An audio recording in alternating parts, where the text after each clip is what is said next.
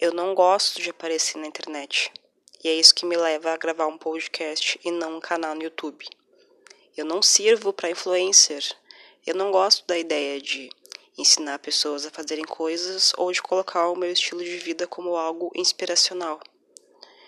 E talvez pareça estranho para quem vê meu Instagram e a quantidade de fotos da minha cara que tem lá e pense: como assim ela não gosta de aparecer na internet? Eu não gosto de aparecer em vídeo.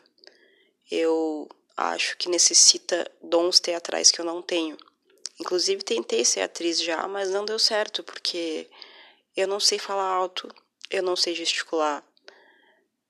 E eu não gosto da ideia de ser vista por muitas pessoas ao mesmo tempo. Ao mesmo tempo que eu gosto de ser ouvida. E a minha voz sempre foi muito elogiada. E eu já tenho quase 30 anos, 28 e 5 meses para ser mais exata. E talvez seja um bom momento para investir na minha própria voz. Monetizar ela talvez ou talvez só expor coisas que ninguém perguntou, mas que eu gostaria de expor porque nada do que eu falo é necessariamente porque alguém pergunta. Em tempos de pandemia e crise econômica, em que todo mundo está em casa, e eu espero que todos estejam, eu acho que meios de comunicação são essenciais. Eu não tenho mais tanta facilidade em escrever e eu não me sinto mais tão à vontade em ser lida. O meu Twitter tem 50 seguidores que todos me conhecem pessoalmente.